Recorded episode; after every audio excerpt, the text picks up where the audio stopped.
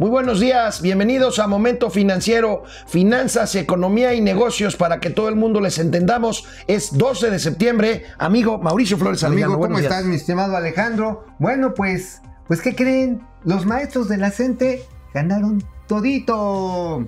Como un salto al pasado, como 30 años para atrás. Bienvenidos al futuro. Pero no somos iguales. Afortunadamente. Esto es Momento Financiero. El espacio en el que todos podemos hablar. Balanza comercial. Inflación. Evaluación. Tasas de interés. Momento Financiero. El análisis económico más claro. Objetivo y divertido de Internet. Sin tanto choro. Sí. Y como les gusta. Peladito y a la boca. ¡Órale! ¡Vamos, réjete bien! Momento Financiero. Bueno, pues le saluda Alejandro Rodríguez y le quiero preguntar a Mauricio Flores, vaya, vaya debate el que se está armando con eh, pues la miscelánea fiscal esta que pasaron ahí como que un poquito como bola baja en términos beisboleros, eh, pues es una miscelánea fiscal y vaya alboroto que se está armando por el tema de las facturas falsas. Nosotros aquí hemos sostenido que sí hay que combatir este problema, que es un tema de un delito grave, presentar facturas falsas para evadir al fisco, para simular operaciones, pero vaya, los empresarios por fin endurecen su posición, amigo, y hablan de terrorismo fiscal. ¿Por qué? Porque imagínense ustedes una empresa grande que tenga 10 mil o 12 mil proveedores y una factura de esos 12 mil proveedores resulte grande. falsa. Pongamos una factura de 10 millones de pesos. Y que resulte falsa y entonces al botellón, mi estimado. Al botiquín, sin escala, sin juicio, sin presunción de inocencia, como le dicen en términos del argot, del argot jurídico, es el operativo tamal. ¿Sabes por qué? ¿Por qué? Primero te meten el chile, después te envuelven y al bote. Entonces, es así. El operativo tamal. y primero va para adentro. Pues vaya, este, el Consejo Coordinador Empresarial que ha sido extremadamente cuidadoso, por no decir muy benevolente con la 4T, pues ahora sí, mete la pierna duro. Carlos Salazar está en un tour de medios, eh, yo creo que porque pues los empresarios le están reclamando una posición más firme y bueno, pues una cosa como les digo es combatir la emisión de facturas falsas y otra muy distinta es desatar un terrorismo fiscal que pues haga que en algún momento esto se convierta pues en una verdadera cacería de brujas. Fíjate que este Juan Carlos Pérez Góngora, perdón, Juan Carlos Pérez Góngora, él es el vicepresidente del área fiscal de la Concanaco. Y entonces él lo explica muy claro. Dice, a ver, el asunto está en que hay cuatro supuestos, hay cuatro supuestos que si cualquiera de nosotros los incumple, botiquín. ¿Y qué implica esto? Porque la reforma que se le hizo al Código Fiscal de la Federación y a esta llamada ley eh, antifactureras, a final de cuentas eleva a nivel de crimen organizado, Sí. a nivel de crimen organizado, la compra, venta, la enajenación, le dicen, de facturas apócrifas. No es que sean apócrifas, son reales.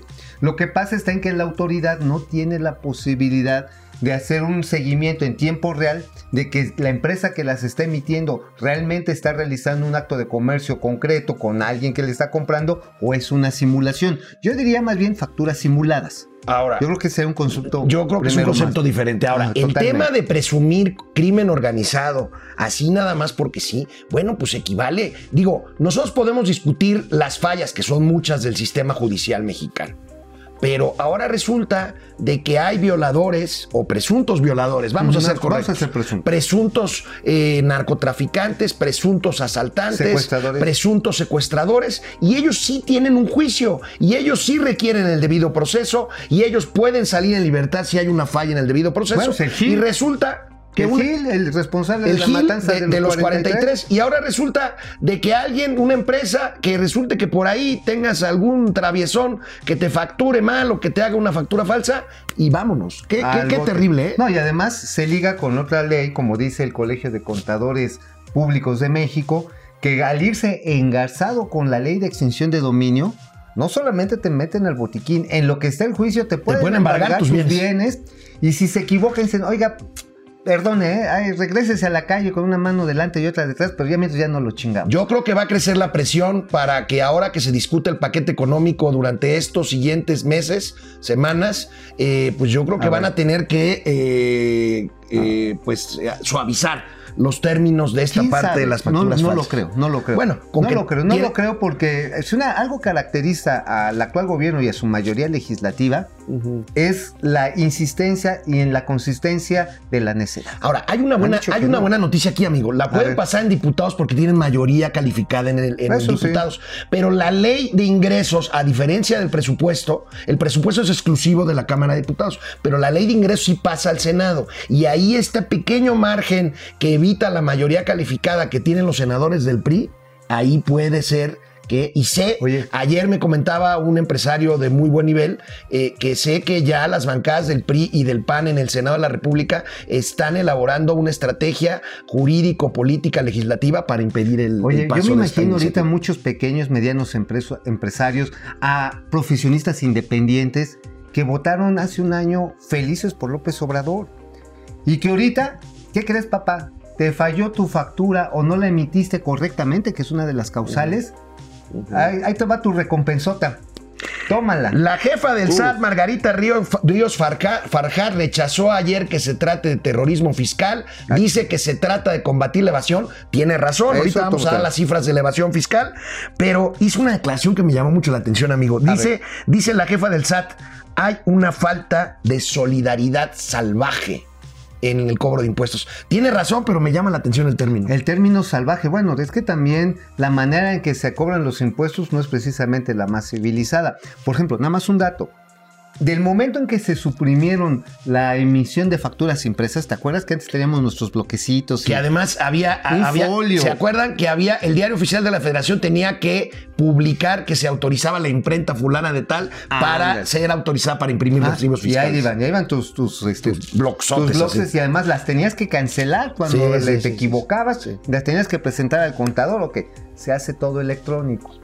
¿Sabes cuánto ha subido la emisión de facturas simuladas eh, de esto?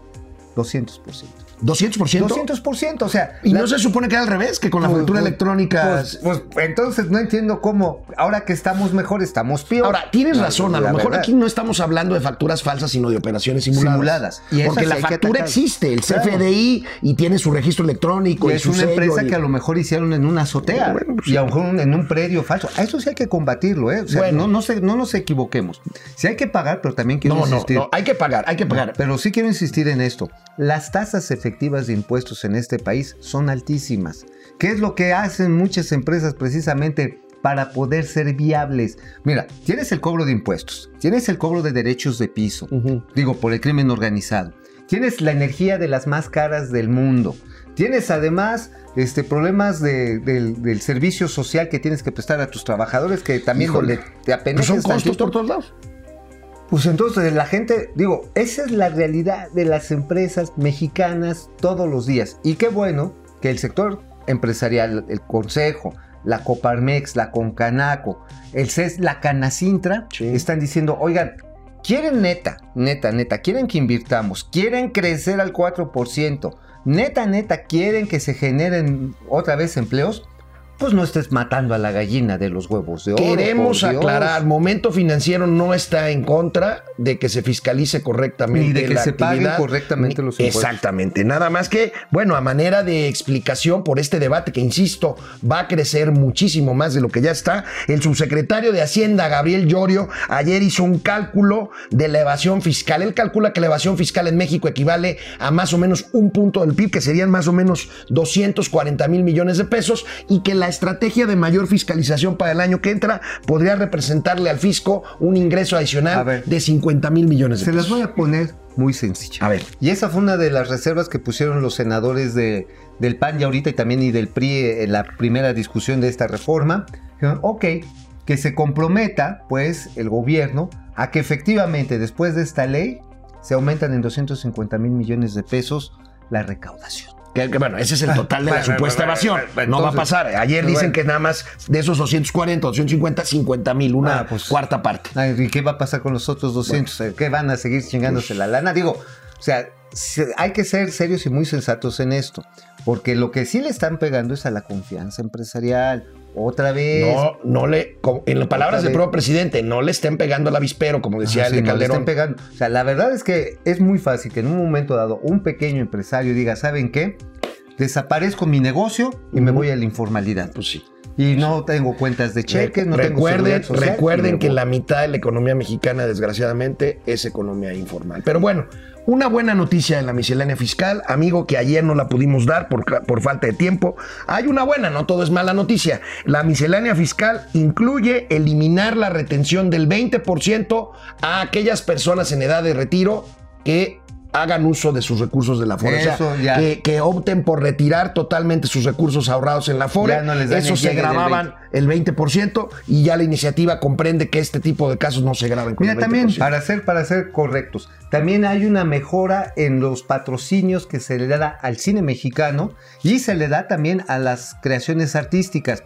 Antes estaba topado, por ejemplo, a 2 millones de pesos que podía obtener un creador de cualquier arte y obviamente su mecenas tenía que la posibilidad de esto de deducirlo. Bueno, ahora puede tener cinco mecenas por la misma cantidad. ¿Está bien? O sea, eso es una muy buena idea, estimular la creación. Incentivos, incentivos Incentivos, fiscales, incentivos. incentivos Eso- eso sí está fiscales. Bueno, gracias por conectarse, José, Juan José Medina Ordaz. Saludos cordiales desde Sombrerete, Zacatecas. Sombrerete. Zacatecas, donde el cielo es azul y la tierra colorada, dicen, ¿no? Eso, donde está la bufadora. Pepe García, buenos días, saludos, Pepe, muchas gracias. Jorge Sandoval, ¿no se había dicho que solo aplicaba a facturas mayores de 24 millones de pesos? Sí. Sí. Lo- y los empresarios están buscando que este nivel se reduzca, Sí, que claro. se, se amplíe más Se bien, ¿no? amplíe, claro. De hecho, ahorita entró una reserva, Pep, eh, qué bueno que lo dices, Jorge, de que es hasta por 8.2 millones de pesos. Eh, el, ya el Ajá. impuesto a pagar. Sí, sí, ya el No impuesto. las facturas, no el total de el acumulado histórico. Ok. Pero la verdad, ese 8.2 millones de pesos los, la alcanza cualquier pequeña y mediana empresa Hoy, de hoy escuché patadas, a ¿eh? Carlos Salazar, presidente del CCE, diciendo en la radio a Ciro Gómez Leiva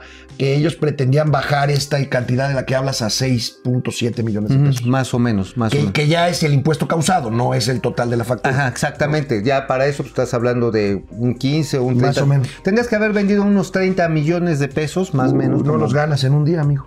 Mm, Sí me los gasto. Bueno, Eso sí. Julia León, hola, buenos días. Hola, Julia, gracias por conectarte. Rue Ino Orochi, pero no se supone que solamente con los de Morena y el Partido Verde tienen la mayoría. No, ya la mayoría en la Cámara de Diputados está construida. Hay algunos diputados que se cambiaron de Sí, colores caray. y ya, ya el señor Mario Delgado, que es el que maneja la bancada morenista en el- la Cámara de Diputados, del tiene rebaño sagrado. sin ningún problema la mayoría calificada. Sí, ya, ya digamos, ahí sí el Partido Verde ya. Oye, por cierto, el líder del- de la bancada verde, Manuel Velasco. Manuel Velasco El- en, en el Senado, ¿se acuerdan? Ajá. ¿Se acuerdan que llegó al Senado, pidió permiso, se regresó ser a gobernador. gobernador, estuvo unos días, regresó, luego pidió licencia otra vez y ahorita está Oye, regresando. en el gobierno de Enrique Peña Nieto esto hubiera sido un escándalo. No, No, bueno. y no, y ahí lo dejaron. Y ahora ya es líder del Partido Verde. Ay, este, ay, Pablo. Esta bolita que sirve para robar. Pablo Bueno. Sergio Andrade Cabrera, el concepto de crimen organizado no puede ser utilizado de manera tan arbitraria.